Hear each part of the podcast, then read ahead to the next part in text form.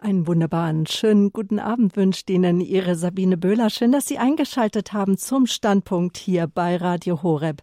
Leben mit Gott. Werkzeuge in Resonanz mit Gott. So haben wir die Sendung überschrieben.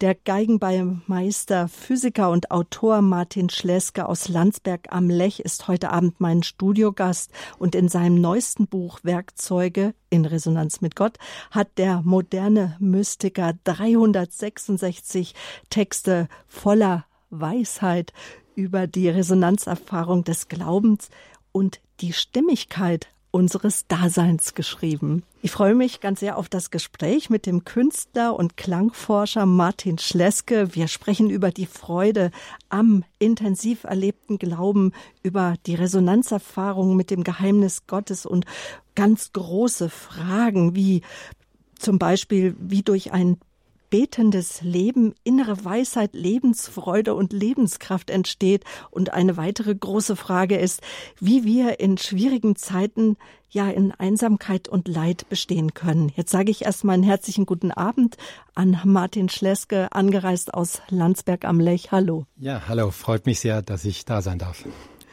Mitten in der schönen An Altstadt von Landsberg am Lech. Da führen Sie Ihr Meisteratelier für Geigen, Bau, das einen internationalen Ruf auch genießt. Sie haben mhm. zwei Mitarbeiter. Jährlich liefert Ihre Werkstatt, ich denke, das kann man einfach nicht genau sagen, 20, 25, manchmal mhm. auch 30 handgearbeitete Streichinstrumente aus. Sie sind von Beruf Geigenbauer, dann haben Sie aber anschließend noch äh, Physik studiert und ähm, Sie haben sich in den letzten Jahrzehnten nicht nur als Geigenbauer und Bestsellerautor einen Namen gemacht, sondern auch als Klangforscher. So sind zum Beispiel auch ihre Ergebnisse, ihre Forschungsergebnisse im Deutschen Museum ausgestellt worden und die Süddeutsche hat auch schon einige Artikel über sie geschrieben. Aber jetzt erstmal die Frage, also Sie sind Geigenbauer, Physiker, Bestsellerautor, moderner Mystiker und Klangforscher. Was ist denn ein Klangforscher? Was macht der? Ja, ich habe eine große Leidenschaft, die Ursachen des Klanges zu erforschen, und das ist die Akustik. Es ist ganz wesentlich zu unterscheiden zwischen Klang und Akustik. Die Akustik ist eine Disziplin der Physik, deswegen habe ich damals nach meiner Geigenbauausbildung auch Physik studiert, ein ganzes Physikstudium gemacht, nur mit dieser leidenschaftlichen Frage, was formt den Klang, was ist die Ursache des Klanges. Klang wiederum ist keine Disziplin der Physik, sondern ist eine Empfindungsgröße. Klang entsteht streng genommen, aber das ist wichtig, das zu sehen, diese Unterscheidung Klang entsteht erst in dem Moment, wo ein hörendes Ohr hineinhört in ein akustisches Schallfeld. Das heißt, Klang entsteht durch Hören. Davor ist es nur Schwingung, nur Schalldichte, Luftdichte, Schall, äh, Schwankung, also Größen des Schalles der Akustik. Aber der Klang ist das, was wir empfinden, was wir wahrnehmen, was wir aufnehmen, was auch in unserer Seele Dinge dann äh, verändert, uns berührt. So auch der Glaube, Glaube kommt vom Hören. Da sind ganz viele äh, Parallelen für mich. Ich, vielleicht kann man fast sagen, ähm, die, der Unterschied zwischen Akustik und Klang ist wie der Unterschied zwischen Theologie und Glaube, hat sehr viel miteinander zu tun, oder wie zwischen Gehirn und Geist. Ich kann das Gehirn beim Feuern beobachten. Das ist eine wissenschaftliche Disziplin, die Neurobiologie, genau wie die Akustik durch Modalanalyse. Ich habe ein eigenes Akustiklabor an meiner Geigenbauwerkstatt mit Modalanalyse, Spektralanalyse, Übertragungsfunktionen messen und das Ganze. Das ist wie ich beobachte die Ursache. Ich kann das Gehirn beim Denken beobachten, aber habe nichts dadurch erfahren über den Geist. Also man könnte fast sagen, der, äh, was der Klang der Geige ist, ähm, ist, ist der Geist für das Gehirn. Der, das, der Geist ist gewissermaßen der Klang unseres Gehirns. Den, der, und diese beiden Dinge äh, kategorial zu unterscheiden, ist sicher ganz wesentlich. Denn ähm, Geist ist eine, ist eine Größe, eine Wahrnehmung, eine Selbstwahrnehmung, eine Empfindung. Es ist überhaupt nicht plausibel, dass feuernde Neuronen Geist hervorbringen und das Selbstbewusstsein, das wir haben, dass wir uns gerade anschauen, dass wir einen Gedanken haben, den wir formulieren. In Wirklichkeit im Moment feuern gerade Neuronen in unserem Kopf. Aber wir merken nicht die feuernden Neuronen, sondern wir lächeln uns an und, und diskutieren spannende Themen. Das ist eine geistige Größe. Und so ist der Klang. Der Klang entsteht, weil ich höre, weil ich mich darauf einlasse und es empfinden kann.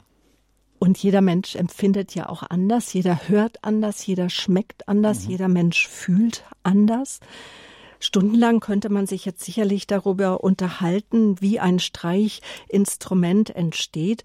Doch erstmal finde ich die Frage spannend, woher kommen die, ähm, die Hölzer für die Instrumente? Wie, wie suchen Sie sie aus und, und wie alt sind denn die Bäume? Mhm.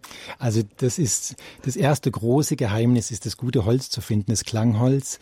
Es ist zunächst mal von der Holzart ganz banal Bergfichte für die Decke und Ahorn für den Boden. Jetzt könnte man meinen, ja Fichte ist eines der häufigsten aller Weltsbäume, die wir so sehen in unseren Wäldern, aber es sind nur ganz ganz wenige Berg Fichtentäler in den Alpen, ähm, südlich des Alpenhauptkammes in Norditalien, wo solche Stämme wachsen, wo die Geigenbauer aus der ganzen Welt hinfahren. Ganz, ganz wenige Täler, die so ein Klangholz hervorbringen, da nur wenige Bäume und innerhalb eines Stammes nur ganz wenige Stücke. Also ich fahre ungefähr zweimal im Jahr hin äh, zu den speziellen Tonholzhändlern und ähm, nehme dann auch natürlich physikalisches äh, Gerät mit habe dann insgesamt in so, in so einem, in so einem Rausch fast äh, bis zu 1000 Hölzer dann in der Hand gehabt. Und wenn ich Glück habe, habe ich fünf von den tausend gefunden, die den Klang für meine Geigen schaffen. Mhm. Und, und sind das dann richtige große Holzstücke oder schon ganz flache das sind kleine Stücke, die sind Blätter. 20 Millimeter hoch, 40 mhm. Zentimeter lang, 12 Zentimeter breit, also gerade so raus, keilförmig im, im Spiegel geschnitten nennt man das, also radial mhm. wie Tortenstücke aus diesen 200, 250 Jahre alten Stämmen. Ich habe auch Glück. Ähm, Im Moment ähm, baue ich aus ganz außergewöhnlichem Holz, denn ein Kunde von mir, der schon zwei Geigen von mir hat, hat ähm, auf einer ja, Extremtour in Neuseeland äh, entdeckt, dass man dort in einem Hochmoor Kaurifichten gefunden hat, einzelne Stämme, die 50.000 Jahre alt sind. Und dann hat er, das heißt, der Baum hat vor 50.000 Jahren gelebt und ist dann konserviert im Moor. Man hat diese ausgegraben und hat einzelne Stücke mitgebracht und hat mich gebeten, eine Geige zu bauen für ihn, weil ihn interessiert, wie klingt ein Instrument, dessen Holz 50.000 Jahre in der Stille war.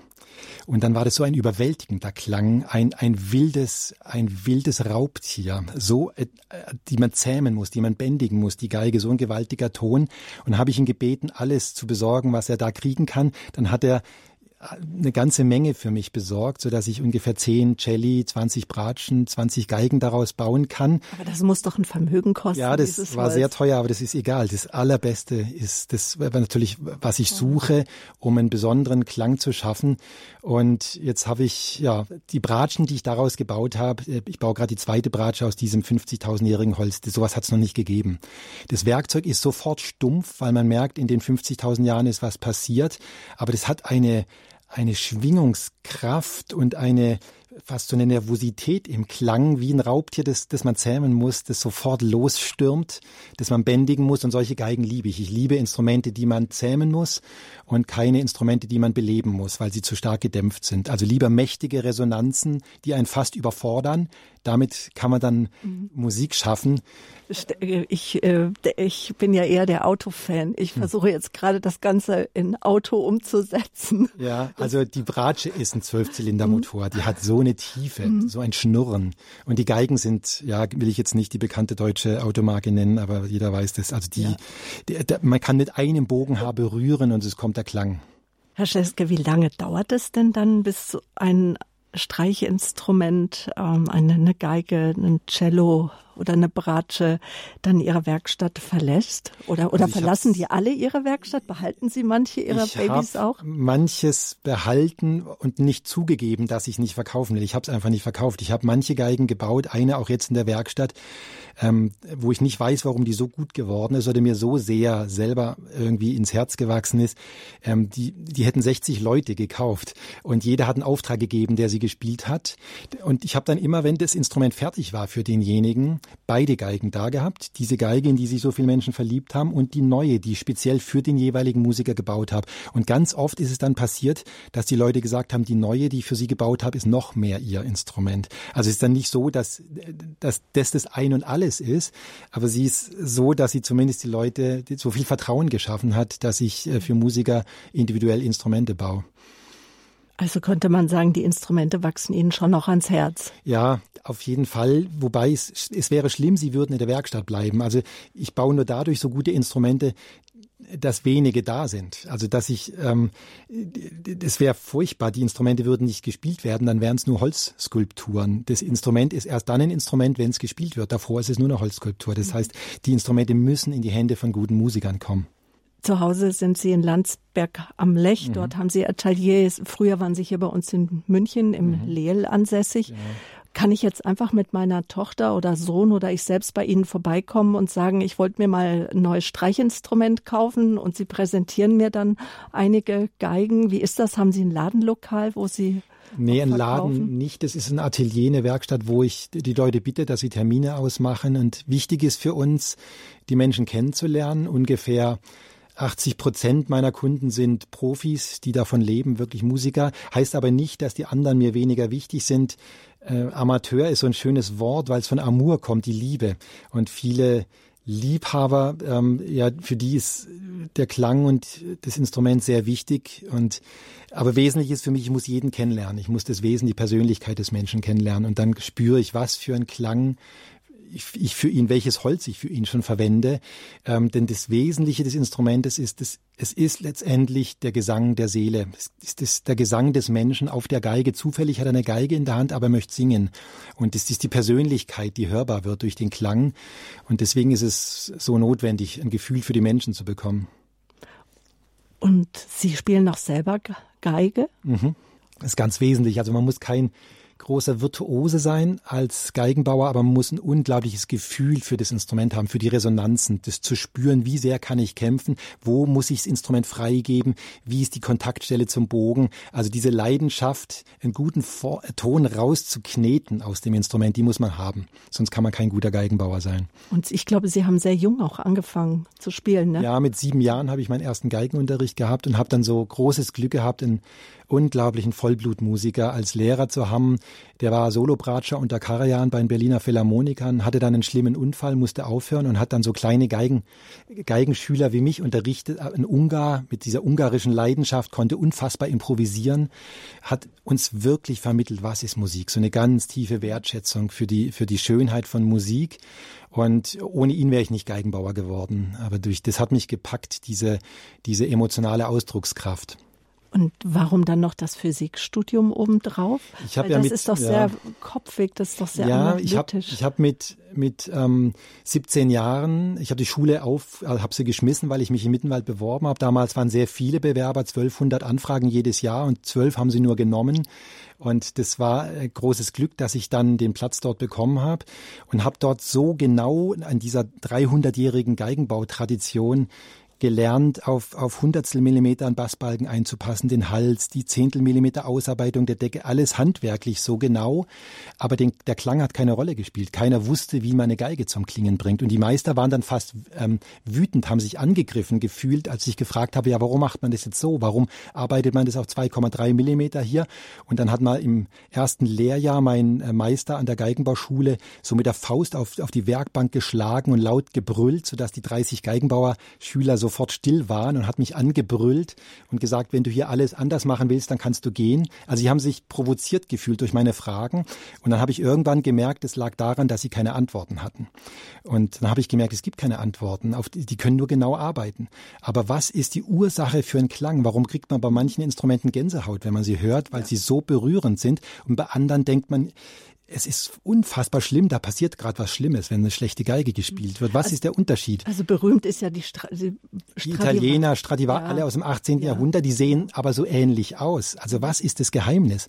Und als ich gemerkt habe, die haben keine Antworten. In dieser klassischen Tradition habe ich gemerkt, die muss ich mir selber schaffen und habe dann das Physik, habe dann erst als Geigenbaugeselle zwei Jahre in einem akustischen Forschungsinstitut gearbeitet, weil wir waren die ersten weltweit, die Modalanalyse gemacht haben, eine Technik aus der Luft- und Raumfahrttechnik, eine akustische Methode, wurde bis dahin noch nie im Geigenbau gemacht und dann habe ich gemerkt, jetzt habe ich zwar die Methoden, um die Geige zu analysieren, aber ich habe es nicht verstanden.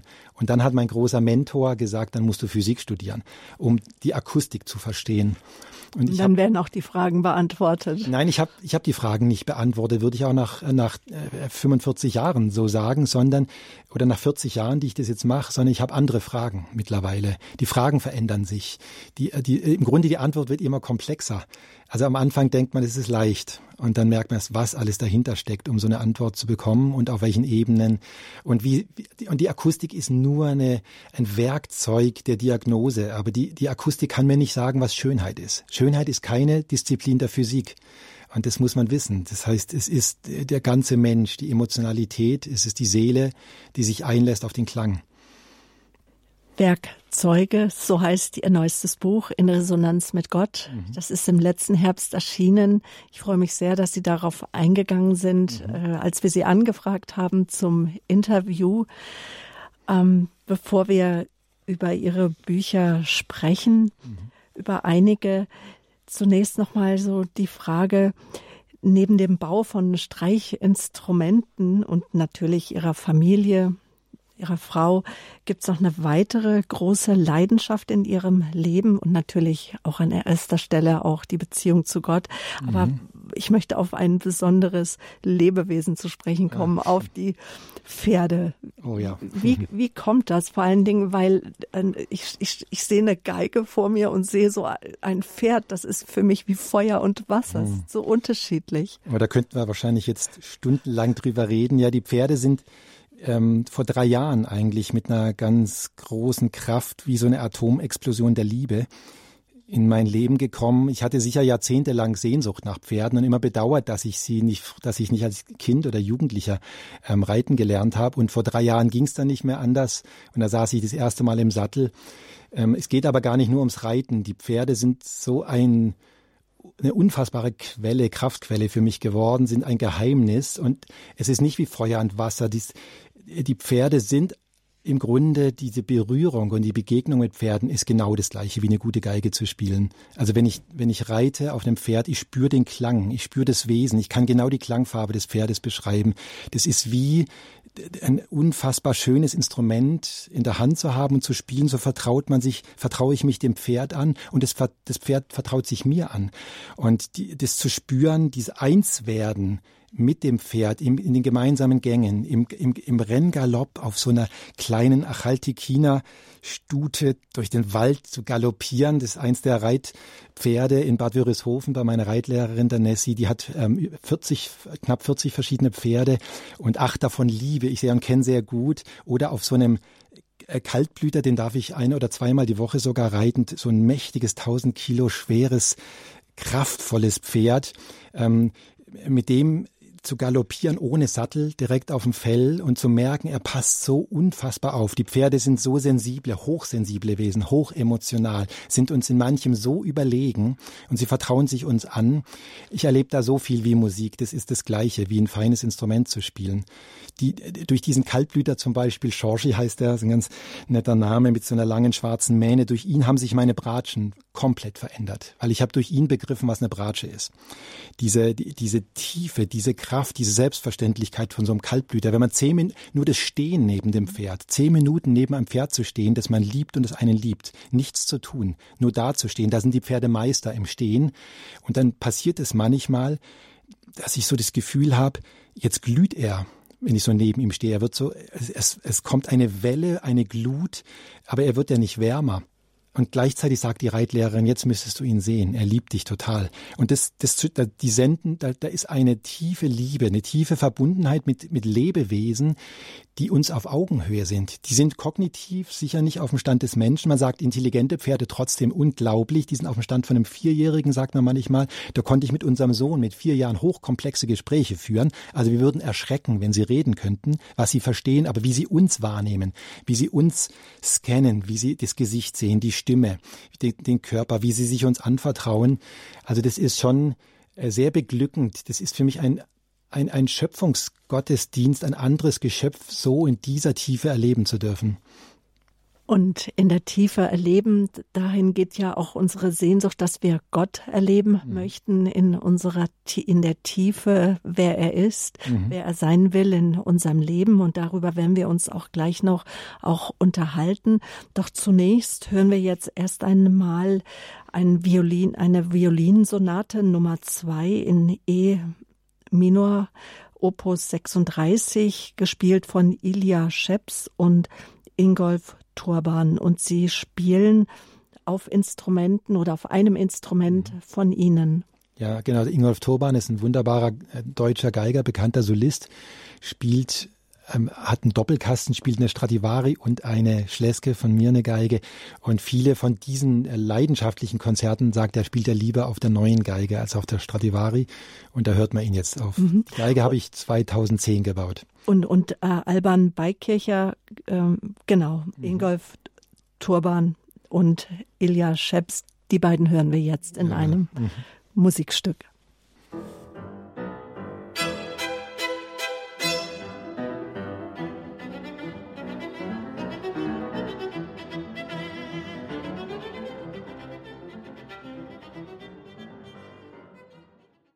Schön, dass Sie eingeschaltet haben hier im Standpunkt bei Radio Horeb. Der Geigenbauer Martin Schleske ist mein Gast. Er weiß, wie bedeutsam es ist, das richtige Holz auszuwählen, damit ein Streichinstrument, eine Geige so klingt, wie eben die Geige äh, gespielt von äh, Ingolf Turban, die er bei Martin Schleske erworben hat. 2010 hat sie das Geigenbauhaus Schleske äh, verlassen, die Werkstatt. Welche Struktur, welche Härte das Holz haben muss, damit ja das Streichinstrument, das daraus einmal entstehen wird, dass es am Ende wirklich so klingt, dass es auch die Herzen der Menschen berührt, dass es in Resonanz kommt mit unserem Empfinden, das ja auch immer subjektiv ist. Sie haben wohl, Sie haben einmal gesagt, Geigen bauen, das heißt auch mit den Händen ja zu beten, mhm, ja. Mhm, genau. Wir haben eben schon gehört, dass es dazu Erfahrung braucht, viel Gefühl, eine ruhige Hand, natürlich dann auch Werkzeuge, ja. Weltbekannte Geiger spielen ihre Instrumente und in Fachkreisen heißt es, dass sie äh, die, die Stradivari des 21. Jahrhunderts sozusagen bauen. Ja, da würde ich natürlich widersprechen. Ich würde sagen, es ist ein ganzer Kreis von sehr, sehr guten Geigenbauern weltweit, die im Moment leben und bauen. Also wir sind schon ein Kollektiv von kreativer und fruchtbarer Konkurrenz. Also bin ich nicht der Einzige. Sie sind also nicht nur gelernter Geigenbauer, sondern auch studierter Physiker. Ihre mhm. Freude gilt aber auch dem Schreiben. Mhm. Also es sind schon etliche Bücher aus Ihrer Hand entsprungen, aus Ihrer Feder entsprungen. Kommen wir nun zu den Büchern. Einmal der Klang vom unerhörten Sinn des Lebens. 2020 erschienen. Äh, 2010. Ja, 2010 genau, natürlich. 2010 ja, ist das. Danke. Das war das erste Buch. Ja. Genau, 2010 erschienen mhm. sozusagen eine Liebeserklärung an die Schöpfung, an das Leben selbst. Das Buch fand sehr großen Anklang. Mhm. Dann ein paar Jahre später, 2016, kam ein weiteres Buch raus. Äh, Herztöne lauschen auf den Klang des Lebens, indem sie ihre Suche nach dem perfekten Klang ähm, und dem äh, Klang des Lebens nachgehen und dem Geheimnis Gottes einfach auch. Mhm. Es, sind, ähm, es ist ein Buch, das sehr in die Tiefe geht, in, in die Geistseele hinein. Ähm, haben Sie damals damit gerechnet, dass die beiden Bücher so großen Anklang für, finden in einer Zeit, in der Gott ja eben mehr eine Nebenrolle im Leben vieler Menschen zu spielen scheint? Ja, meine Frau hat mich damals immer gefragt, für wen schreibst du? Und äh, ich habe dann immer gesagt, das äh, ist mir egal. Ich schreibe das, weil ich das so schreiben muss. Dieses erste Buch sind 14 Gleichnisse. Ähm, Im Grunde beschreibt es äußerlich den Werdegang der Geige von der Suche des Holzes im Bergwald bis zum ersten Ton, die ganzen Arbeitsschritte und äh, im Grunde das, das Wesentliche des Buches ist, dass ich durch die Liebe zu, zu diesen handwerklichen Arbeitsgängen und zu dem Geheimnis des Klanges gemerkt habe, das sind so biblische Urwahrheiten, die darin aufleuchten. Ich glaube, wenn wir wirklich in der Liebe zu den Dingen sind, die wir tun, werden wir überall die gleichen Wahrheiten entdecken. Und dann spricht, wie die griechische Philosophie gesagt hat, Seneca und die großen Psychagogen, alles spricht zu uns. Das heißt, wir müssen nur in der Liebe sein, um es zu hören. Das heißt, egal was wir in der Liebe tun, wir werden diese Urwahrheiten wahrnehmen. Und dann habe ich gemerkt, es sind so gewaltige Gleichnisse, die äh, durch den Geigenbau eigentlich eine Wölbung herauszustechen aus dem Holz, das ist das Geheimnis des Römerbriefs, was Paulus entfaltet. Die Weisheit Gottes, die mit uns am Werk ist, die mit krummem Holz arbeitet, die nicht mit Schablonen arbeitet, die nicht religiös irgendwie uns was überstülpt. Gott ist nicht religiös, das sind wir, sondern Gott ist ein kreativer Schöpfer, die Weisheit, die da ist, die uns zum Klingen bringt. So wie der Meister des Holz bin ich Holz in Gottes Händen und ich muss keinen perfekten Faserverlauf haben, sondern ich stelle mich zur Verfügung, ich vertraue mich an. Das war das erste Gleichnis, ist in dem Buch das fünfte Kapitel und das habe ich ähm, entdeckt, als ich 17 Jahre alt war, damals in Mittenwald an der Geigenbauschule und habe ich über 30 Jahre lang diese Gleichnisse in mir gehabt und überall diese biblischen Urwahrheiten entdeckt und habe ich es irgendwann aufgeschrieben. Und waren Sie schon immer ein religiöser Mensch oder gläubig oder wie? Ja, das äh, ist schwer. Also ich komme überhaupt nicht aus einem religiösen Elternhaus. Mein Vater fand es dann, als ich als Jugendlicher so mit so einer starken Liebe zum Glauben gekommen bin, fand es entsetzlich und hat es ziemlich stark bekämpft fast, in, in, also fast jedes Mittagessen in Diskussionen über Glauben. Er war Professor im geisteswissenschaftlichen Bereich und war ähm, damals neun Jahre alt, als der Zweite Weltkrieg zu Ende war. Also als Kind hat er den Zweiten Weltkrieg erlebt und hat dann gesagt, ähm, ein Gott, der zulässt, dass sein Volk in den Konzentrationslagern umgebracht wird, den kann es nicht geben. Mhm. Und hat im Grunde durch das Dritte Reich seinen Glauben verloren, hat ihn als alter Mann wiedergefunden, aber hat mit mir als Jugendlicher, wir haben unfassbar diskutiert über diese Dinge. Aber es war für mich, ich war damals 13 Jahre alt, war ich auf einem Camp in Schottland. Ein christliches Camp hat sie dann rausgestellt, es war so ein Schüleraustausch. Und diese zehn Tage auf diesem Camp, die sind für mich so lebendig wie ein Film, den ich gestern gesehen habe. Die sind nie verblasst. Und da hat so diese, große Jesusliebe, würde ich das nennen, in meinem Leben angefangen. Und mit dieser Liebe zu Jesus bin ich dann nach Hause und habe dann äh, diesen, diese Widerstände in der Familie erlebt, ständig Diskussionen, ständig den Glauben in Frage gestellt zu bekommen. Und dann kam zu, zur Überraschung von, von allen, von meiner Mutter, meinem Vater, plötzlich sechs Wochen später, als ich da so äh, aus Schottland zurück war, aus Köln ein kleines Päckchen an und äh, wir kannten niemand in Köln, an mich geschickt und alle haben sich gewundert, wer hat dir denn geschrieben aus Köln? Und da war da eine kleine deutsche Bibel drin von einer schottischen Studentin, die in Köln studiert und die gesagt hat, mein Freizeitleiter in Schottland, der Malcolm, hätte ihr geschrieben, da war unter den 70 schottischen Jungen ein deutscher Junge und der sei zum Glauben an Jesus gekommen. Deswegen schickt sie mir diese Bibel. Und in dem Moment, als ich das gelesen habe, habe ich erst eigentlich begriffen, ja stimmt, du bist, du bist eigentlich Christ geworden. Und dann habe ich mich oft nach diesen Diskussionen so in Tränen ähm, und Verzweiflung, weil ich meinem Vater natürlich äh, da unterlegen war, in mein Zimmer zurückgezogen und ich weiß es noch, habe immer eine Kerze angezündet und diese kleine Bibel aufgeschlagen. Kirche habe ich nicht gekannt, ich war noch nie in der Kirche bis dahin ähm, und habe dann diese kleine Bibel aufgeschlagen und es waren unglaubliche Momente.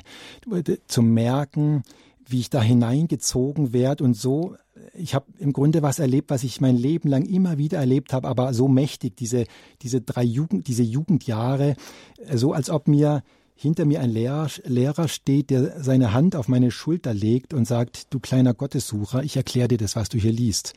Und das war so eine Primärerfahrung. Ich habe das nicht durch andere Menschen, sondern ich habe ich hab in der Bibel gelesen und plötzlich gemerkt, da ist ein Lehrer gegenwärtig, der uns das deutet und zeigt. Und ich habe mich so so unglaublich verliebt in die Bibel, ins Johannesevangelium. Ich habe das fast auswendig dann bald gekonnt, Propheten Jesaja und diese Weisheit und diese Tiefe und diese Schönheit dieser Schrift, das war so meine meine Muttermilch. Also insofern und vieles davon ist sicher in meine Bücher dann eingeflossen Jahrzehnte später, weil ich nichts angelernt bekommen habe, sondern weil ich eigentlich aus dem Widerstand ähm, diesen, diesem, diesem Aufschrei des, ähm, des Vaters, der gesagt hat, so ein Gott kann es nicht geben, dann diese, diese Gotteserfahrung wie so ein heiliges Zelt, was um einen herum entsteht, so eine ganz große Stille, und dann ja 20 Jahre später habe ich dann erst das durch Zufall erfahren, weil es war immer so eine Zelterfahrung. Ich habe das Gefühl gehabt, wenn ich die Bibel aufschlag, es wird unglaublich still. Es ist eine Tiefe, eine Stille, eine Ruhe, eine Herzensstille und dann spricht Gott hinein und so, als ob Jesus sagt, ich möchte das ich, ich, ich werde das deuten, was du liest. Und ähm, habe dann 20 Jahre später eigentlich durch Zufall erfahren, durch ein Buch von Jeschajahu Leibowitz, ein jüdischer Theologe, ein großer Meister, der äh, gesagt hat, im Judentum gibt es von jeher das Zelt der Torah. Das heißt, das Zelt, das einigen Menschen geöffnet ist, äh, das Zelt der Lehre. Du darfst dieses heilige Zelt betreten und das, ähm, da ist Schweigen und in diesem Schweigen ähm, ist, ist eine Gottesgegenwart, äh, die uns unmittelbar begegnet. Also die Liebe, die, die, die Liebe zur Bibel ist schon so eine, so eine Urerfahrung für mich. Und sicherlich eine ganz besondere Erfahrung, dass Jesus selber, Gott selbst ihnen die Heilige Schrift gedeutet hat, sich offenbart hat, das Wort erklärt hat, ja. weil das hört man ja sehr oft von Menschen, dass sie sagen, mit der Heiligen Schrift, da kann ich erstmal gar nichts, gar nichts anfangen. Und es gibt auch Menschen, die überhaupt nicht möchten, dass Laien ihnen vielleicht das Wort Gottes erklären, sondern das müssen dann auch Bibelgelehrte sein. Ja, das ist schlimm. Das ist wie Hirnforschung und Geist. Also wenn Theologen ja gut, rede ich lieber nicht weiter. Aber es ist, äh, Martin Luther hat mal gesagt, jeder Mensch ist ein Theologe eine, das war eine, eine Provokation natürlich gegen die, ähm, äh, gegen die Machtanmaßung der Kirche, so wie Joseph Beuys dann in den 70er Jahren gesagt hat, jeder Mensch ist ein Künstler. Das war die gleiche Ohrfeige gegenüber diesem ähm, Kunstmarkt. Also zu sagen, die Mündigkeit des Menschen, wir sollen Unmittelbarkeit erfahren, wir sollen im, ins Gebet selber gehen, wir sollen im Gebet hören, wir sollen fragen, wir sollen uns nicht religiös abspeisen lassen. Also wir finden Gott nicht durch Religion, sondern wir, ähm, wir finden nur durch, die, durch, diese, durch diese unmittelbare Sehnsucht des Herzens. Das sagt Martin Schleske, mein heutiger Gast hier im Standpunkt bei Radio Horeb. Schön, dass Sie eingeschaltet haben. Werkzeuge in Resonanz mit Gott. So haben wir den Standpunkt heute Abend überschrieben. Und das ist auch der Titel Ihres aktuellen Buches, letztes mhm. Jahr rausgekommen im Bene Verlag. Liebe Hörer, ich habe das Buch in der Hand. Es fühlt sich an wie ein Handschmeichler. Das habe ich natürlich auch bei jemand gehört, hm. der das gesagt hat und dachte mir, ja, genau so ist es. Die Seiten fühlen sich an, als wenn ich eine heilige Schrift aufschlage. Dünnes, schönes Papier und auch die Texte sehr geistreich, mystisch, in die Tiefe gehend. Der Untertitel des neuen Buches in Resonanz mit Gott sein, in Resonanz lateinisch resonare, ähm, so widerhallen. Das ist ja eher ein Begriff, der aus der Physik kommt oder aus dem technischen mhm. Bereich. Was heißt das für Sie? Wir haben jetzt schon viel gehört, aber trotzdem noch mal so die Frage, mhm. was heißt das für Sie, in Resonanz mit Gott zu mhm. kommen? Es, wenn man es physikal, ja, wenn man es, wenn man es in der Sprache der Physik äh, vielleicht zuerst versucht zu beantworten. Die, in, der, in der Physik würde man unterscheiden zwischen erzwungenen Schwingungen und Resonanz. Erzwungene Schwingungen heißt, es rüttelt eine Kraft an einer Struktur, aber diese Kraft hat nichts, äh, findet kein Widerhall. Äh, Resonanz bedeutet, ich, ich, ich werde nur berührt, angeklopft und die Eigenschwingungen meines Lebens antworten. Und das ist, ein, das ist, dieses Resonanzphänomen ist im Grunde das Geheimnis der Musik. Wenn ich ein Instrument habe, eine Geige in der Hand habe, die ich spiele, dann tauche ich unentwegt als Geiger unbewusst ein in die Resonanzen des Instrumentes. Ich spiele mit den Resonanzen und die Resonanzen spielen mit mir. Das ist die Kraft, die, das ist der Charakter des Instrumentes. Wenn ich ein wundervolles Pferd reite, dann, dann tauche ich ein in die, Resonanz seines Körpers und jeder Schritt ist ein Resonanzphänomen. Die Energie kommt vom Pferd, ich nehme sie auf und eine halbe Wellenlänge später, ich gebe sie zurück. Und das ist emotional, wenn ich in Resonanz bin, das größte Glücksgefühl. Das ist das, äh, das Empfinden von Einheit. Denn nur egal ob das die Geige ist, die ich spiele oder das Pferd, das ich reite, nur wenn ich in Resonanz bin mit dem Pferd, nur wenn ich in Resonanz bin mit der Geige, wird Energie übertragen. Das ist das Geheimnis. Und das heißt, das Gebet soll ein Resonanzphänomen sein, ein wechselseitiges Hören und ein Sprechen. Das Wichtigste am Beten ist Hören, ist still sein und damit rechnen, dass die Augen und die Ohren des Herzens etwas sehen und hören, was von Gott kommt. Das heißt, wir machen unser Herz bereit. Das Herz des Menschen, das geistige Herz ist der Resonanzboden für Gott, in dem Gott zum Klingen kommen kann. Das heißt, wir haben ein Herz, weil wir Resonanz für Gott haben. Ich frage mich, ob ich das, ob das geschult werden muss, ob ich das irgendwie trainieren, mhm. einüben kann, damit ich in Resonanz komme, weil es gibt ja mhm. schon Menschen, da fragst du, wie hat dir das jetzt geschmeckt? Mhm. Ja, schmeckt wie immer.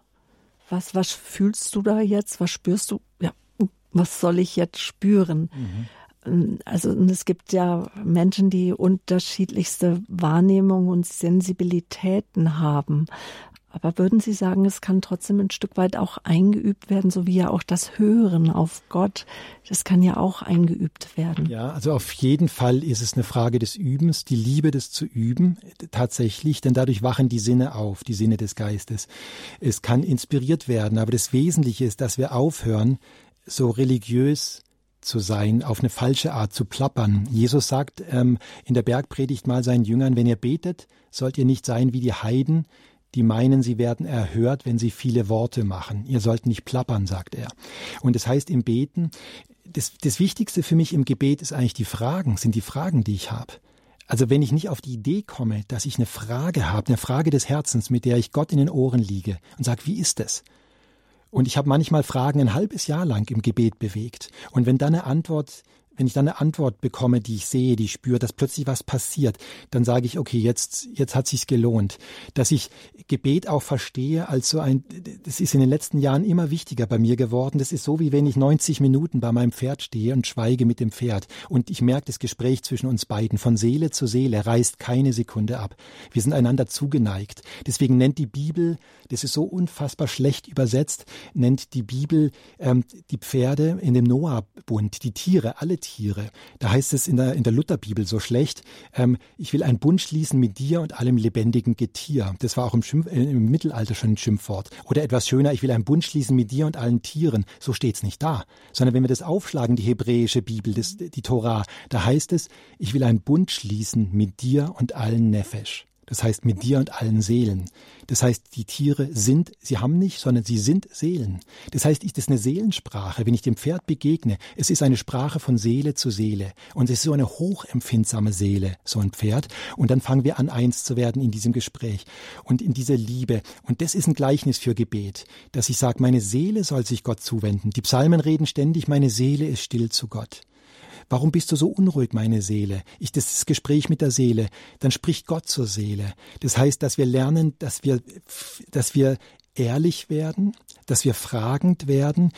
Eins der, eins der größten Gebete, finde ich, wo ich so viele Dinge erkannt habe, ist, dass wir manchmal still werden und dass ich gefragt habe, Gott, wie geht's dir? Wie geht es dir mit mir? Und wie geht's dir? Was bewegt dich gerade? Was möchtest du mir zeigen? Und dann zeigt uns Gott Dinge, wo wir sprachlos sind, wo wir Gänsehaut kriegen. Und wir kriegen unmittelbar vom Himmel Dinge gezeigt und gesagt, die, die wir beachten sollen, wie wir so wesentliche Dinge über unser Leben. Aber wenn wir Gebet nur verstehen als ein Plappern oder nur als ein Bitten, das ist ja unfassbar langweilig. Sondern Gebet ist wirklich Hören. Und das Hören kann man lernen. Und wenn wir hören, Gott, wie geht es dir, dir mit mir, dann Sicherlich kommt dann auch vieles in uns hoch, wenn wir geduldig sind, hörend sind, was wir dann vielleicht auch äh, in die heilige Beichte bringen können, mhm. in das Gespräch mit dem Priester hin zum Herzensohr Gottes, so dass er dann auch, ja, sich unser Herz aufmacht, damit wir dann Gott wiederum in unser Herz hineinlassen können. Das, das ist eins, eins der Antworten, aber das, das, das Wunderbare ist, ich habe so oft erlebt, wie vorsichtig Gott ist, mhm. mit uns über Sünde zu reden. Das ist nicht so, dass dann Gott sagt, oh, endlich fragst du mal, jetzt kann ich dir alles mal alles mal sagen, sondern es ist so eine große Behutsamkeit. Es ist fast also rührendes, dass Gott sagt, du willst wirklich wissen, du fragst mich. Und Gott ist sehr behutsam mit uns. Aber wir sollen hören. Unser Herz soll Ohren haben. Sie lassen den Hörer in Ihren Büchern teil, so könnte man sagen, an Ihrem inneren Leben. Ihre Leidenschaft, die ist jetzt auch spürbar hier in dem Interview. Martin Schleske ist mein Gast, liebe Hörerinnen und Hörer, Geigenbaumeister, Physiker, Bestseller, Autor, Stimmen sagen, moderner Mystiker und vielleicht noch ein Faktum, Klangforscher ist ja Physiker. Ähm, und Sie lassen die Hörer auch teilhaben, die Leser an ihrem seinen Beziehung ja mit Gott und in ihrem neuesten Buch Werkzeuge Es sind sozusagen 365 Fragmente, Texte für jeden Tag entstanden oder sind darin zu lesen. Wie, können Sie noch etwas dazu sagen, wie das Buch entstanden ist? Weil ich könnte mir vorstellen, dass das mhm. auch in Ihnen gewirkt hat, dass es nicht gleich von heute auf gleich dann das nächste neue Buch. Ja, das war eine unglaublich ist. intensive Zeit, 21 Monate. Es, es war sehr beglückend und gleichzeitig äh, auch anstrengend. Ich wollte eigentlich das nächste Buch nach den Herztönen frühestens in 20 Jahren schreiben und habe gesagt, endlich habe ich die beiden Bücher und ich kann wieder nur Geigen bauen, an der Werkbank sein. Und dann habe ich vor äh, zwei Jahren, das war ein erschütternder Moment, so deutlich gehört, dass Jesus mir sagt, Martin, ich brauche das nächste Buch schnell. Ich brauche es jetzt. Und habe gesagt, das kann nicht wahr sein und ähm, ich will Geigen bauen. Und dann war aber das so, als ob er sagt, ich brauche Nahrung für mein Volk. Und dann habe ich gespürt, wie er sagt, du wirst genug Zeit zum Geigenbauen haben, denn die Texte werden im Himmel geschrieben. Du musst sie nur aufschreiben. Und das habe ich dann gesehen, fast so eine, eine himmlische Bibliothek, wie so eine ehrwürdige Burg, so eine alte ehrwürdige Bibliothek, wo so äh, Menschen, die Älteren an, an, an Schreibtischen schweren saßen, die Jüngeren an Stehpulten und da wurden die Texte geschrieben. Und ich habe oft nur einen Satz gehört, morgens beim Spazierengehen oder nach dem Reiten oder in der Werkstatt und habe gesagt, ah, dieser eine Satz, der ist gut, den muss ich aufschreiben und dann ist der Text rausgeflossen, ohne dass ich es wusste. Teilweise fünf verschiedene Texte an einem Tag. Ich wusste nicht, worüber ich schreibe und was ich schreibe. Und es war sehr mühelos, die Texte aufzuschreiben als das Buch dann fertig war, das war auch noch ein besonderer Moment, vier Tage bevor es in Druck gehen sollte, habe ich auf einmal gemerkt, dass im Verlag ein Fehler passiert ist und dass ein Text von den 366 Texten oder 365 Texten ähm, doppelt ist mit einer anderen Überschrift. Einer im März und einer im November ist der gleiche Text. Und dann habe ich das dem Verleger gesagt. Genau, drei, ja, genau. 300 plus das Schaltjahr sind dann 366 Texte. Ich habe das dann dem Verleger gesagt, wir haben einen Text doppelt. Und dann haben wir nur noch wenig Zeit gehabt. In vier Tagen musste in Druck gehen, dass es rechtzeitig ausgeliefert wird. Und dann hat er mir so drei, wir haben, ich habe ungefähr 100 Texte mehr geschrieben, als drin sind. Und die, das waren für mich B-Texte. Wir haben die durchgegangen gemeinsam. Die A-Texte waren die, die müssen rein. Und aus diesen B-Texten ist nichts Vernünftiges geworden. Es war nur, ich unterscheide das in dem Buch äh, häufig zwischen dem Verstand und dem Geist. Äh, Paulus unterscheidet sehr deutlich im Neuen Testament. Er sagt, der Verstand, der kluge Verstand heißt im Griechischen Nus und unser Geist Pneuma. Der Geist ist es, der vom Geist Gottes inspirierbar ist. Unser Verstand ist sehr klug, viel klüger als der Geist. Der Geist ist wie ein Kind, wie ein kleines Kind, der hat nichts, aber er empfängt. Der Geist ist die Empfänglichkeit in uns. Wir können empfangen wie ein kleines Kind und so sind die Texte entstanden, sehr kindlich. Und dann musste ich nochmal einen Text schreiben, und habe dann erlebt am nächsten Morgen, als ich diesen Text schreiben wollte, es ist nichts da. Gar nichts. Ich habe nichts gesehen, nichts gehört, nichts gespürt. Und es war das erste Mal seit 21 Monaten, dass absolut nichts da war. Und dann bin ich erschrocken und habe da eigentlich erst gemerkt, was das bedeutet, dass die Texte von alleine kommen äh, und ich noch nicht mal die Themen kenne. Und äh, dann habe ich gedacht, jetzt schreibe ich nicht den letzten Text aus meinem Verstand. Nus, ich hätte lauter kluge theologische Abhandlungen schreiben können, beliebig, das dann aus, äh, menschlich ausgedacht, aber es ist nicht inspiriert. Und habe gemerkt, es kommt nichts. Und dann war ich so wütend und habe gesagt, es ist nicht mein Buch, es ist dein Buch. Und ich fordere jetzt auch, dass der letzte Text von dir kommt und dass ich mir den nicht ausdenken muss. Ich möchte es nicht kaputt machen. Und da war ein paar Sekunden Stille. Und dann kam ein Satz, der war so gewaltig, dass ich echt Gänsehaut bekommen habe. Da habe ich diesen Text geschrieben, zwei Seiten habe ich dafür gebraucht und zwei Seiten hat der Text, nach zwei Seiten war er zu Ende. Und dann hat der Verleger den Text gelesen und hat gesagt, Martin, wir haben keinen einzigen solchen Text im Buch. Das ist nochmal eine bestimmte Richtung, die widerspricht zehn anderen Texten. Und der Text ist so ein wichtiges Gegengewicht zu zehn anderen. Und äh, der ist einer meiner Lieblingstexte geworden. Aber das war so, äh, wichtig für mich dann vielleicht beim letzten Text nochmal zu merken, Martin, du hast dir das nicht einfach ausgedacht, sondern was heißt es, leer zu werden, still zu werden, nicht aus dem Verstand zu schreiben, sondern zu sagen, ich schreibe, was ich spüre, was ich höre, was ich sehe.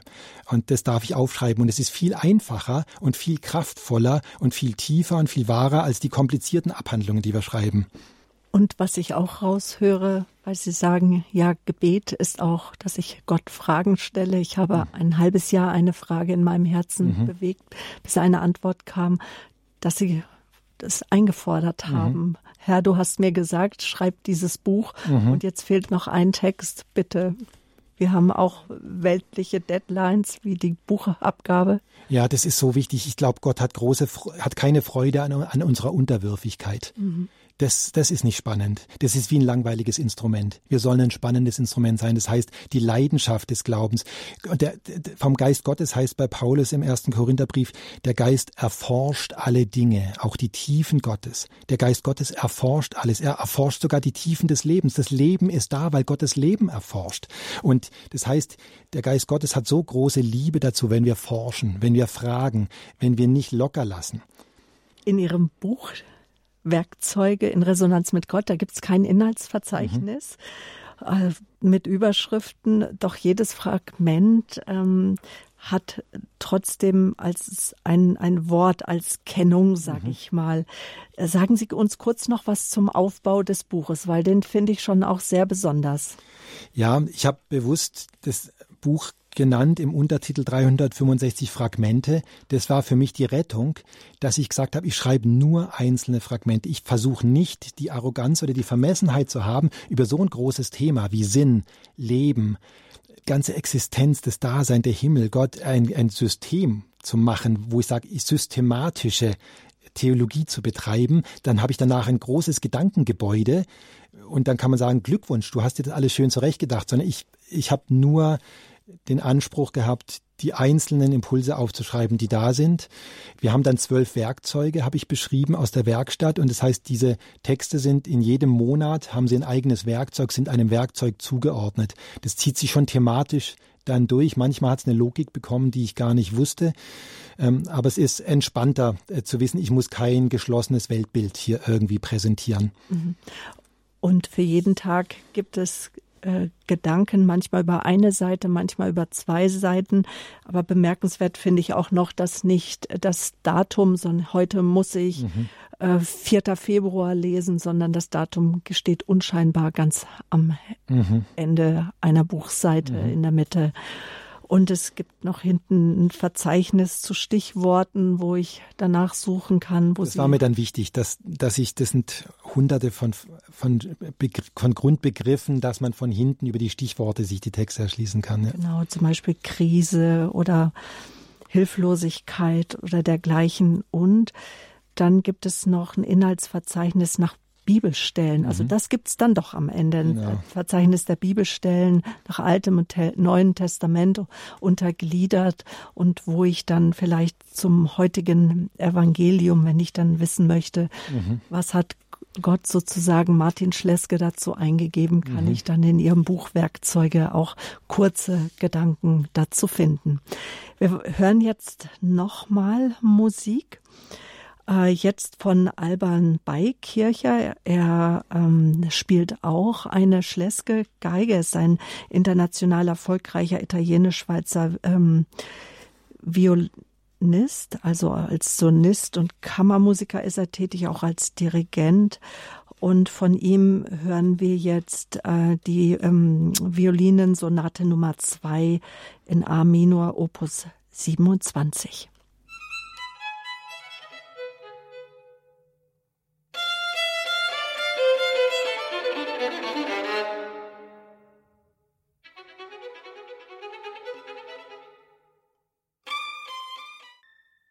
Schön, dass Sie eingeschaltet haben. Der Standpunkt hier bei Radio Horeb, Geigenbaumeister und Buchautor Martin Schleske ist mein Gast. Werkzeuge in Resonanz mit Gott, sein neuestes Buch und auch die Überschrift über den Standpunkt hier bei Radio Horeb, Ihrer christlichen Stimme in Deutschland. Martin Schleske, Handwerker, Wissenschaftler, Schriftsteller, Künstler, Vortragsredner, ein moderner Mystiker, in seinem neuesten Buch hat er 366 Texte geschrieben über die Resonanzerfahrung des Glaubens und die Stimmigkeit ja unseres Daseins sozusagen. Herr Schleske, wir, Sie haben jetzt schon beschrieben, wie die Texte entstanden sind, dass es eigentlich, sagen Sie, eher, eher leicht war. Mhm. 21 Monate ist trotzdem eine lange Zeit, aber es sind auch Texte die brauchen, würde ich sagen, einfach auch. Und nebenher würde ich ja noch sagen, müssen sie ja auch noch die Geigen bauen. Ne? Mhm. Mhm. Das ist immerhin noch ihr Hauptberuf. Sie haben uns einen Text mitgebracht ähm, seit der Zeit der ersten Lieder. Ja, da kam ich gerade spontan drauf während der Musik. Ich wollte einen längeren Text lesen, aber ich denke, dieser kürzere ist schön und es ist, glaube ich, der Lieblingstext meiner Frau. Und deswegen lese ich den jetzt. Extra für Sie, Frau Schlesker. Genau. Seit der Zeit der ersten Lieder ist in den Herzen der Menschen eine Ahnung davon erwacht, dass die wesentlichen Dinge des Lebens um ihrer selbst willen geschehen. Sie offenbaren ihren Sinn, weil sie sich verschenken. Ihre Sprache verlangt Ohren der Liebe. Das ist es, was in ihren Liedern erklang. Es ist die gemeinsame Lobpreisung des Lebens. Und so erwachte die Schönheit des Menschen inmitten der Ängste um das nackte Überleben, nicht im Schrei des Gejagten, nicht in Kampf und Flucht, sondern in Tanz und Gesang erhob sich aus unserer Natur das Selbstwissen unserer Würde, dass wir mehr als Knechte des Zweckhaften sind. Die Menschwerdung des Geistes in der Entdeckung von Anbetung, Schönheit und Klang. Es war der Anfang unserer Kultur. Ihr Herz begann im Gesang zu beten, an jenem inneren Ort, an dem die Gebete gesprochen und gesungen werden, die der Himmel hören kann. Es ist der Ort, der unser Gebet in Liebe verwandelt. Dort wird die Verheißung wahr, dass die Seele nicht verweist. Bete oder meditiere nicht, weil es dir irgendetwas nützt. Falle nicht hinter das erste Lied zurück, sondern bete, weil es eine Sprache deiner Liebe ist. Ich würde sagen, bevor wir jetzt weitersprechen, hören wir noch mal eine Musik und wie immer, liebe Hörerinnen und Hörer, haben Sie auch die Möglichkeit, auch in diesem Standpunkt, es live hier bei Radio Horeb. Mein Name ist Sabine Böhler. Mein Gast ist Martin Schleske. Von dem haben wir gerade den Text gehört, dass Sie anrufen können. Die Rufnummer, das ist die 089 517 008 008.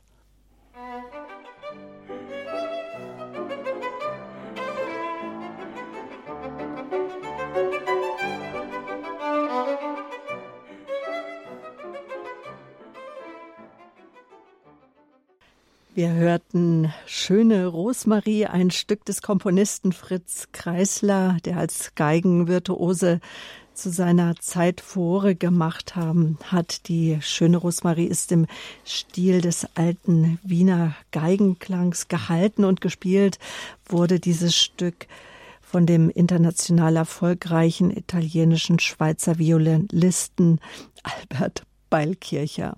Der Standpunkt hier bei Radio Horeb, wir haben Sie eingeladen anzurufen.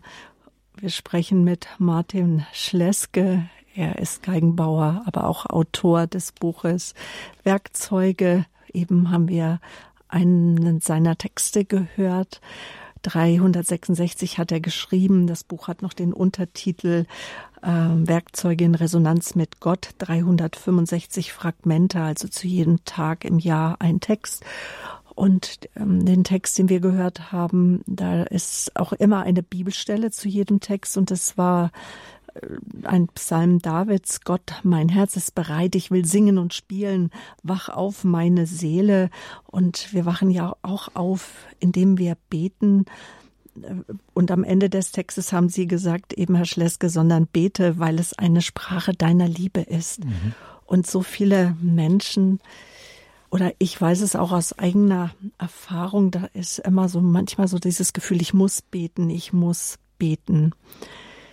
Ähm, bevor wir jetzt uns weiter noch über das Beten unterhalten, mhm. sehe ich, die Leitungen sind voll. Mhm. Aus Wasserburg am Inn hat uns Angelika Witt erreicht. Frau Witt, Sie sind unsere erste Hörerin, die wir hier live auf Sendung nehmen. Guten ja, Abend. Guten Abend zusammen. Ähm, ich habe das Buch, das jetzt besprochen wird, habe ich mir im Januar zugelegt und lese es mit großer Freude und bewundere auch, also diese geistliche Tiefe, muss ich sagen, das berührt mich sehr, die Sprache auch. Aber der Grund, warum ich jetzt anrufe, ist eigentlich, ich möchte den Herrn Schleske fragen, ob er uns den verraten möchte, welcher der Text ist, den er Gott abgetrotzt hat, sozusagen. Das habe ich ihn eben auch schon gefragt in der Pause. Okay, das schaue ich gleich mal nach, ob ich den, ob ich den, ähm, genau. Das ist der Text für den 21. Oktober. Ach, vielen herzlichen Dank. Der heißt Veränderungen. Mhm. Der ganz anders ist der, der Text, der redet, da ist das, glaube ich, wichtigste Stichwort Geduld. Und damit ausgedrückt, es geht nicht alles zu jeder Zeit. Und viele, viele Texte sagen doch, der, der, unser Glaube darf zusammenspielen mit der Gnade und wir dürfen Dinge möglich machen und wir, wir dürfen aussprechen, dass Dinge geschehen dürfen und wir dürfen spüren und fragen, was die Gnade tun will. Und es gibt aber Momente, und das sagt dieser Text, da, wo auch die Gnade sagt, nein, es geht gerade nicht. Und wir brauchen Geduld, dass wir den richtigen Moment erwischen, wann bestimmte Veränderungen möglich sind. Wir können nicht alles zu jeder Zeit verändern. Ich glaube, das ist der, ja, aber im Text steht es sicher irgendwie nochmal anders, aber so, das, das ist, dieses Stichwort Geduld war nochmal wichtig. Mhm. Gut, vielen herzlichen Dank. Ja, danke. Weiterhin viel Freude auch mit dem Buch und ja, den Texten schön. für jeden Tag. Auf Wiederhören, Frau Witt. Frau Schiele, Sie haben uns angerufen aus Zusammen. Ich wollte wissen von dem Herrn, ob er mit jedem Pferd in Einklang kommt oder ob es bestimmte Pferde geht, wo es nicht geht. Also ich habe, das ist eine tolle Frage. Ich habe äh, jetzt in den drei Jahren hab mal zusammengerechnet insgesamt 32 verschiedene Pferde reiten dürfen, weil ich auch in Italien äh, einige Male Urlaub gemacht habe, wo dann eine ganze Woche jeden Tag geritten werden kann, wo ich äh, wo 20 Pferde, zwei Herden sind, jeweils zehn Pferde und da stundenlang ähm, ich, ich nach dem Reiten bei den Pferden gestanden bin. Ähm, bisher würde ich sagen, ich, die, es gibt einige Pferde, denen ich so sehr vertraue, dass ich ganz, ganz entspannt dabei bin und es lieben die Pferde, dass sie den entspannten Reiter spüren. Ich habe vielleicht ein, eins von den 32 Pferden, das ist von der Rasse, nennt man das American Paint Mix. Die hat, ähm, Makia heißt sie, eine Stute, eine achtjährige, ganz junge, kraftvolle, die so eine Power hat. Und da sind wir zu sechs ausgeritten, durch den Wald galoppiert. Und das war der einzige Moment, so das vielleicht das erste Mal so ein Gefühl von Kontrollverlust, weil ich wusste, dieses Pferd macht jetzt einfach einfach, was es will. Das sagt mir, macht dieser Galopp so Spaß, ich gehe mit ich gehe so ab und da konnte ich nur noch einfach draufbleiben. Das fühlt sich dann nicht so gut an, aber die war danach total stolz und hat mich so angeschaut und gesagt, das war jetzt gut, oder?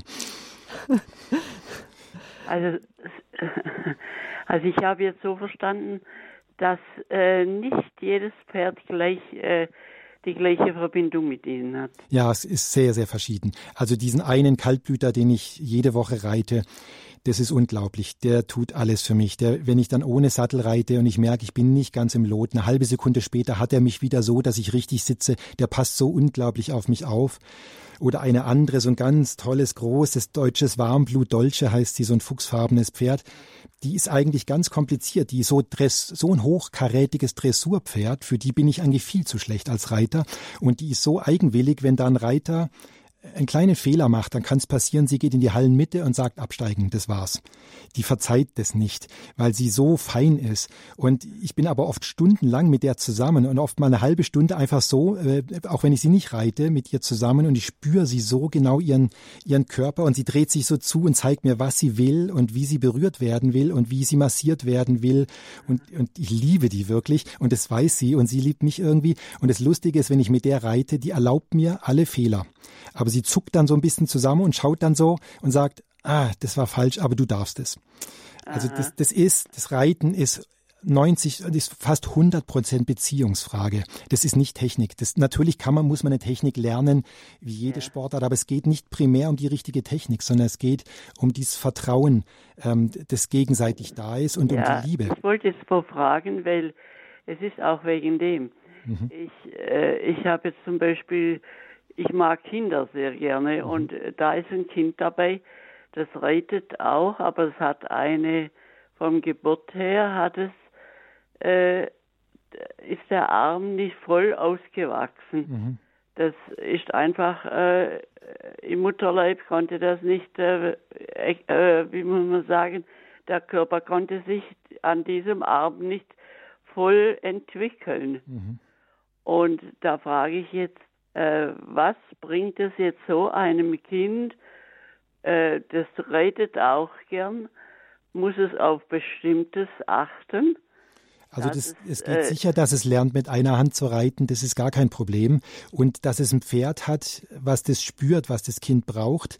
Es gibt so rührende Pferde, so mütterliche Pferde und so besondere. Die Pferde wollen wirklich heilsam sein. Die Pferde wollen uns heilen. Und das, das die wichtigste Energie, was ich immer spüre, wo die Pferde so unfassbar stolz sind, ist, wenn sie merken, dass der Reiter sich freut. Also wenn wir in der Freude sind. Die Freude ist das Allerwichtigste beim Reiten. Das macht die Pferde so stolz, wenn wir uns freuen. Und wenn so ein Kind, ich, ich habe erlebt, dass Kinder, die fast autistisch sind oder die ähm, Probleme haben, dass sie bei den Pferden plötzlich eine ganz große Vertrautheit und Nähe haben. Also die Pferde sind manchmal heilsamer als die Menschen. Frau Schiele, ganz herzlichen Dank. Grüße ins obere Donautal. Behüt Sie Gott auf Wiederhören. Jetzt gehen wir mit unserer Aufmerksamkeit nach Chemnitz. Dort ist Matthias Träger am Apparat. Guten Abend. Ja, guten Abend, Radio Horeb. Und lieber Bruder Geigenbauer, ich habe dich mal hier erlebt. Da war ich im Kirchenvorstand und da war in Sachsen, in den Chemnitz, ein, in der Stadthalle und da haben wir dich erlebt mit ja. einem Vortrag. Ah, ja, da war ich mal. Ist dich da ein Sinn? Ja, ja, ja, genau. Ich erinnere mich. Ja, ja, ja, genau. Das war ganz eigenartig. Da habe ich so eine Resonanz zwischen meinem Herzen und dein Herzen sowie zwischen Maria und Elisabeth empfunden. Ja. Und ich bin ganz sehr glücklich darüber, dass ich eben so Geschwister kennenlernen darf, die den Glauben und die Liebe zum Herrn Jesus genauso erleben wie ich. Und dann ist mir noch etwas widerfahren, dass ich auch so erkannt habe, wir sind eigentlich einander gesetzt in diesem wunderbaren Christusleib wie Werkzeuge Gottes. Mhm. Und da ist mir so ein Bild auch aufgegangen über die Verschiedenheit der Werkzeuge. Und jetzt schreibst du so ein Buch. Ja, es war nur bloß für mich die traurige äh, Erkenntnis, dass wir in diesem Werkzeugkasten Gottes sehr unlieb miteinander umgehen. Mhm. Und da hoffe ich und habe eigentlich jetzt auch das so deinen Worten empfunden, dass du dennoch die Liebe zu der zu der Geschwisterlichkeit des ganzen wunderbaren Christusleibes hast, dass du also das, das nicht verachtest, lieber Bruder. Ne? Mhm. Auch wer jetzt seinen anderen, den Glauben anders lebt, als wir, wir nur jetzt so besonders geistig dran nehmen. Ich hoffe, dass du da in der Liebe bleibst. Ne? Ja, das, sehr gut, ja. Und dann ist noch was mit den Pferden jetzt gerade, was die Hörerin, da habe ich was ganz Eigenartiges erlebt. Ich war in, bei einer Beisetzung eines nahen Verwandten hier im Erzgebirge. Und da waren daneben von einem Bauer die Pferde auf der Weide. Und als wir den Sarg zu Grabe trugen, da hat mich das so bewegt, wie die Pferde alle ganz sehr zu dieser Trauergemeinschaft hinüberblickten auf den Friedhof. Und ich spürte da wie eine Anteilnahme, mhm. Mhm. wie eben auch eine Betroffenheit. Ihr mhm. seid also, also genau noch so eben unter der ähm, der Gebrechlichkeit der Sünde und des vergänglichen Lebens untertan wie wir, habe ich so den Eindruck gehabt. Und jetzt äh, höre ich von dieser Wahrnehmung, dass die eben auch diese Lebewesen und besonders eben das Geschenk des Pferdes, dass du das eben auch sehr achtest und sehr lieb gewonnen hast. Da habe ich mich gefreut, wieder mit dir so einer Meinung zu sein. Dankeschön, Herr Träger, für Ihren Anruf dankbar, dass es so, ja, dass ich mit dir so Gemeinschaft haben darf. Danke für das, ja, wir mitteilen dürfen. Tschüssi. Tschüss. Schön. Auf Wiederhören, ja, und danke. Das kann, ich, das kann ich so nachvollziehen. Übrigens, die, was er gerade gesagt hat, der Herr Träger mit der Beerdigung, weil die Pferde spüren so unfassbar fein Emotionen. Und darin sind sie uns so große Vorbilder. Sie spüren, sie sind so feine Wesen und sie spüren Emotionen und sie sind immer ehrlich. Sie lügen nicht.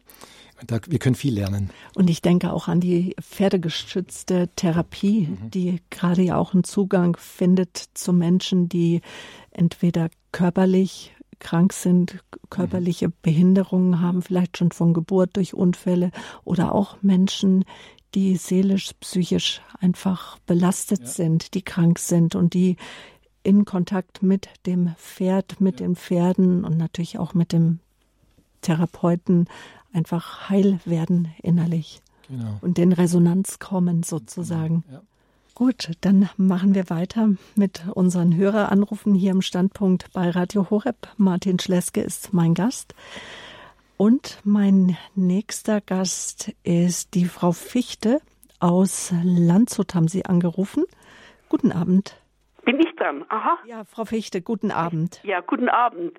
Ja, ich habe, ich habe folgende Frage an Herrn ähm, Schleske. Das heißt, ich kenne seine beiden ersten Bücher und ich habe die auch ein paar Mal verschenkt, auch an geistliche Herren.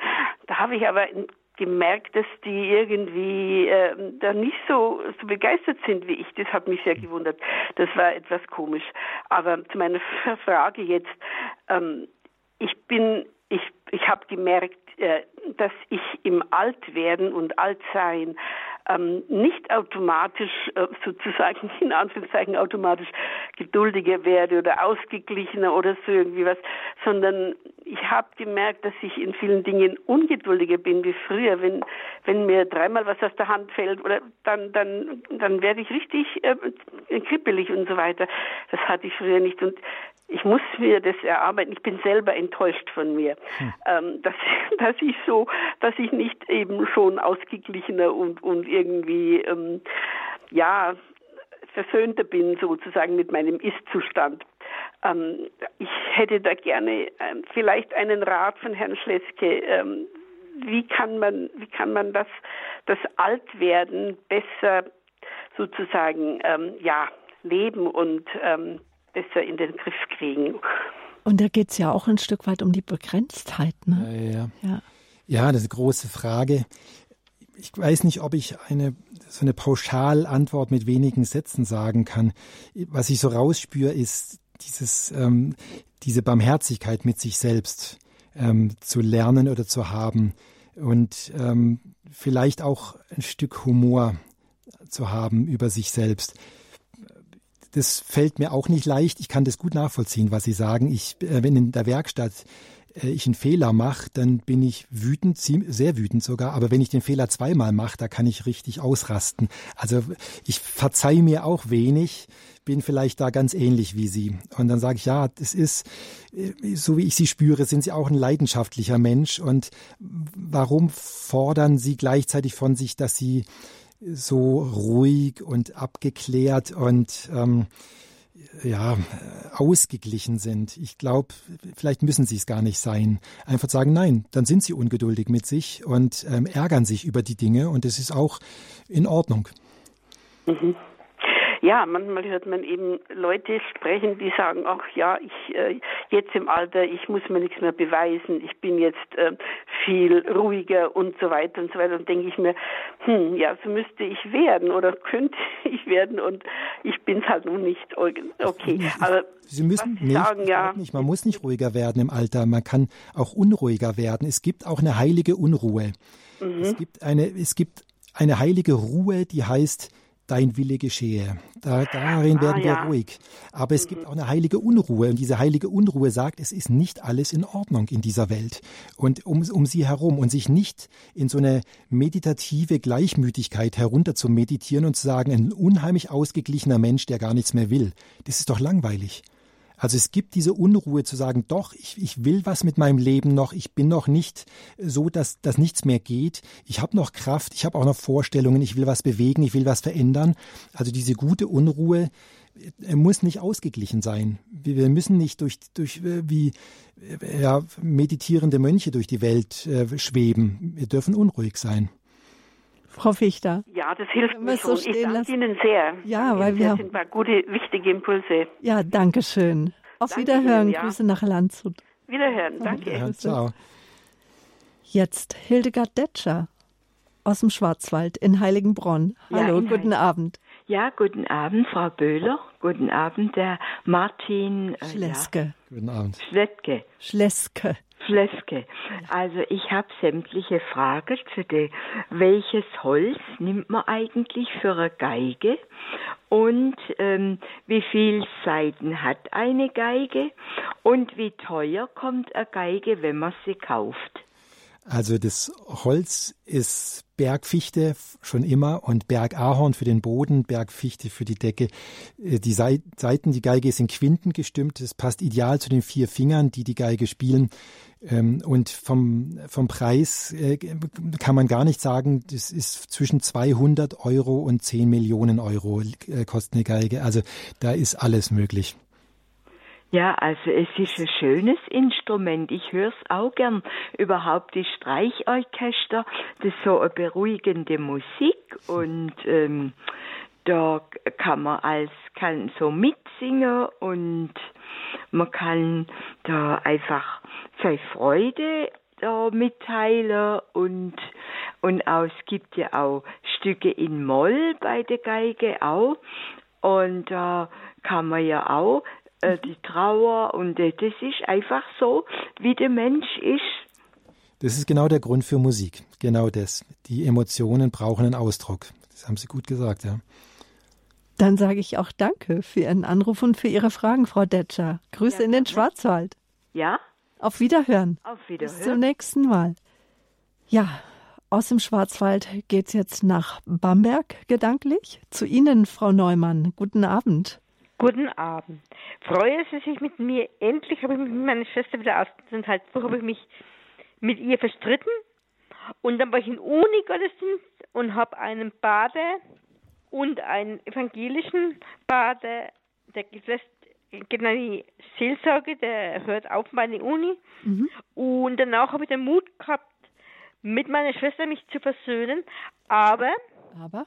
es war so, das Telefon ist abgebrochen, habe ich gedacht, meine Schwester hat aufgelegt.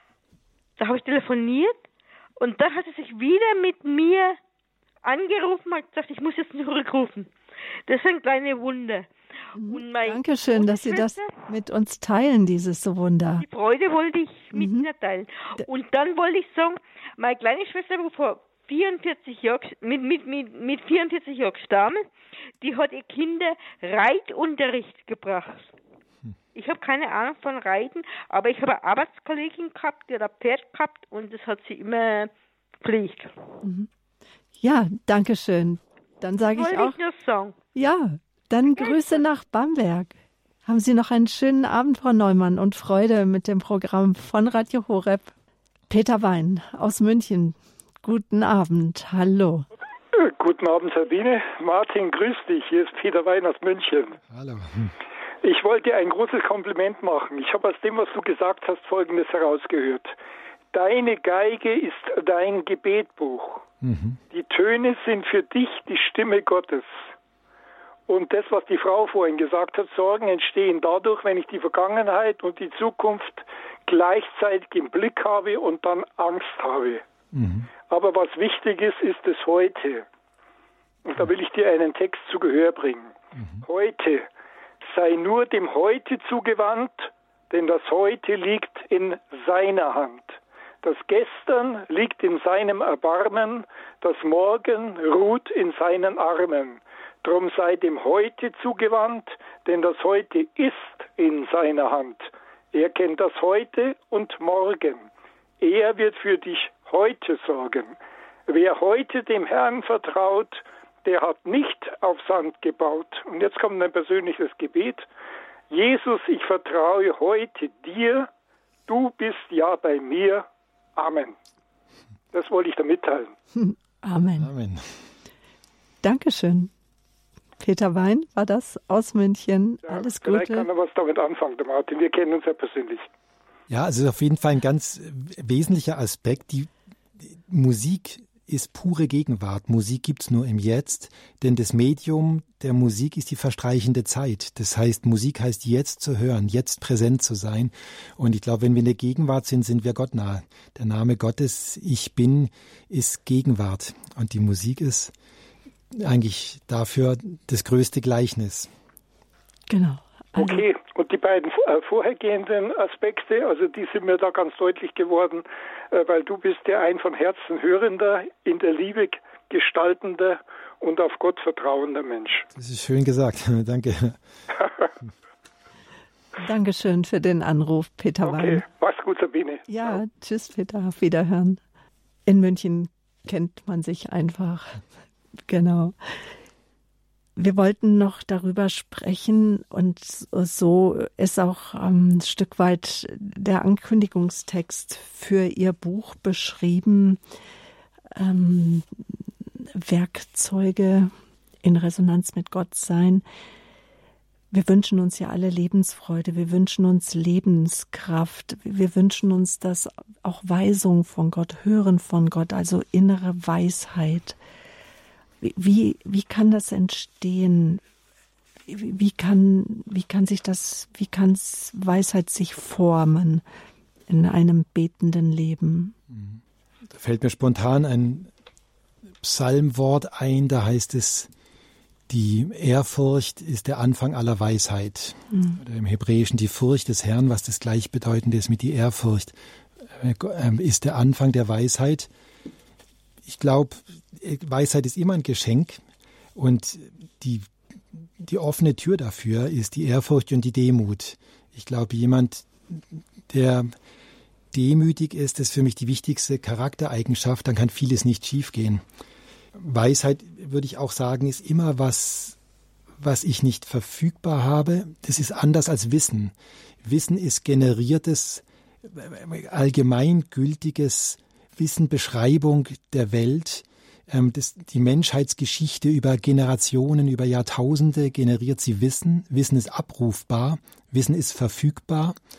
Ähm, Wissen ist nicht hinterfragbar, sonst wäre es nicht Wissen, sondern Annahmen. Ähm, die Wissenschaft muss sehr vorsichtig sein, weil sie beruht auf den Dingen, die durch Versuch und Irrtum oder durch Beweis bewiesen sind und zu Wissen geworden sind. Weisheit ist was ganz anderes. Weisheit ist letztendlich die Unmittelbarkeit des Lebens. Ähm, Weisheit geschieht im Dialog mit anderen. Weisheit geschieht, wenn ich, die Demut bedeutet für mich auch, ich muss nicht alles in mir finden. Ich muss nicht alles mit mir selber ausmachen. Also Weisheit ist für mich, braucht Quellen, aus denen sie kommt. Für mich ist die größte Weisheitsquelle die Bibel, dass ich sage, wenn ich, vielleicht ist eins der, Gründe, warum manchen Menschen die Bibel nicht so viel äh, gibt, dass sie es viel zu schnell lesen, viel zu viel lesen. Wenn ich mal still bin und frage, was lese ich heute? Neulich ist mir das passiert, wo ich gesagt habe, ich, ich glaube, das dritte Kapitel im Lukasevangelium. Ich wusste aber nicht auswendig, was da steht, aber ich habe gemerkt, das ist es, was ich heute lese. Und dann lese ich nur zwei Verse und ich merke, es ist so eine Kraft und so eine Weisheit da. Das heißt, ich brauche Quellen der Weisheit.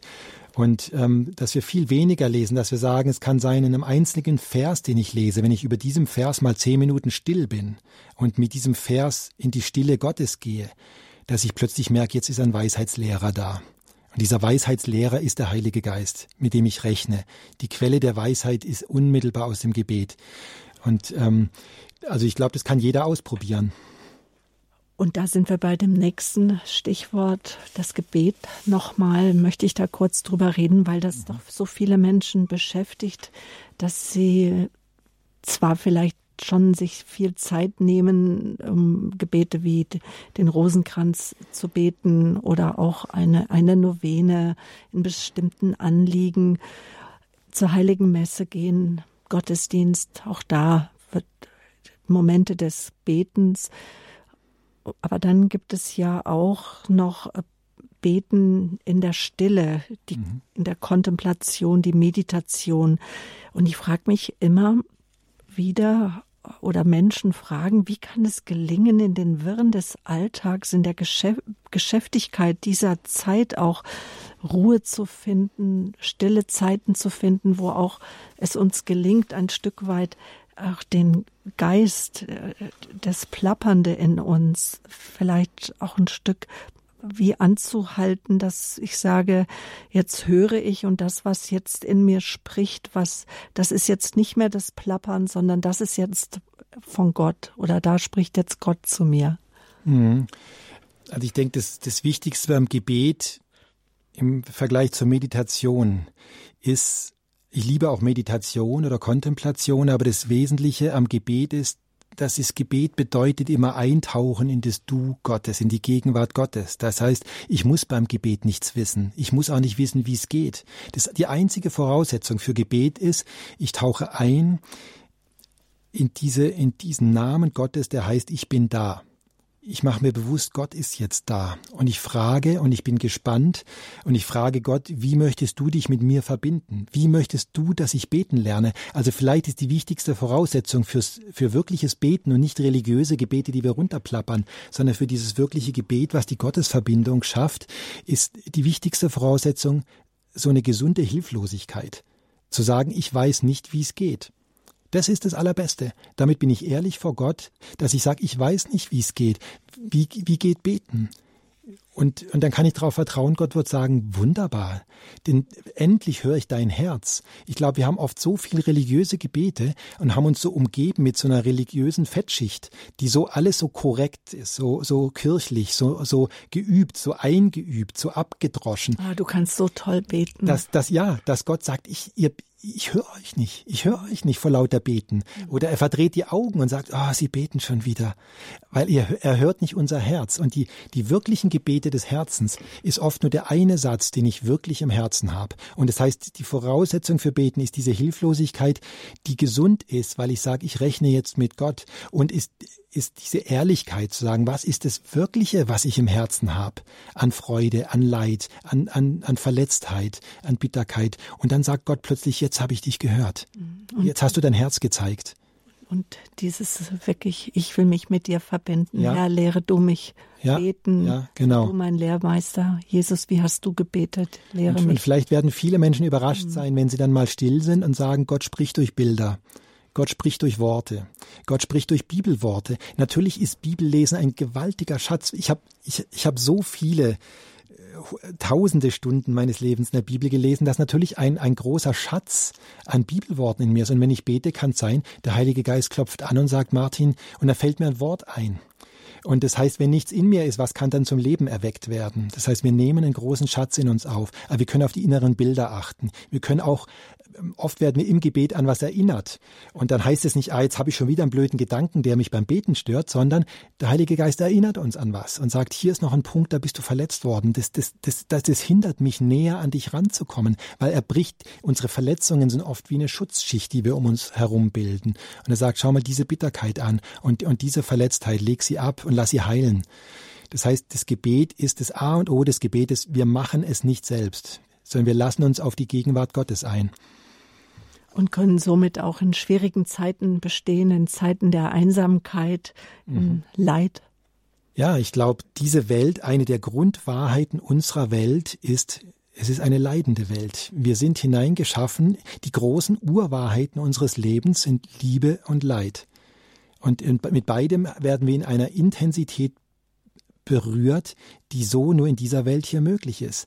Und, und natürlich ist es kein Schönwetterglaube sondern ein Glaube, der im finsteren Tal die Hand Gottes ergreift und in den Krisen bereit ist, weiterzugehen und nicht zu wissen, was kommt. Und wir, wir, wir haben den Glauben nicht in Scheunen gesammelt, wir empfangen den Glauben dann, wenn wir ihn brauchen. Und das wünsche ich Ihnen, liebe Hörerinnen und Hörer, und auch Ihnen, Herr Schleske. Dankeschön, dass Sie sich Zeit genommen haben, hier zu uns zu kommen ins Münchner Radio Horeb Studio Werkzeuge in Resonanz mit Gott. So haben wir den Standpunkt überschrieben nach Ihrem aktuellen Buch. Danke auch für Ihre wertvollen Gedanken. Alles Gute für Sie. Kraft und Segen. Danke, vielen Dank. Ich freue mich, dass ich da sein durfte. Und ich freue mich auch, dass Sie angerufen haben, liebe Hörerinnen und Hörer. Danke für Ihre Aufmerksamkeit, jetzt fürs Zuhören, auch wenn Sie uns jetzt über einen Podcast hören. Ich freue mich. Auf www.horeb.org kann die Sendung ja nachgehört werden oder auch über unsere ähm, App, die Sie vielleicht auch schon auf Ihrem Smartphone heruntergeladen haben. Ich möchte Sie dazu ermutigen. Der Standpunkt wird wiederholt am kommenden Samstag im Nachtprogramm um 22.30 Uhr. Und äh, für alle, die äh, nach den Büchern suchen wollen oder auch nach Informationen zur Sendung, unter dem Termin 5.3. finden Sie 2023 äh, finden Sie in unserem Programm auf unserer Homepage www.horeb.org die Informationen zur Sendung. Haben Sie noch Fragen, rufen Sie gerne den Radio Horeb Hörerservice an, die Nummer 08328 921 110. Ich bedanke mich ganz herzlich jetzt bei Ihnen für Ihre Aufmerksamkeit. Ihre Sabine Böhler.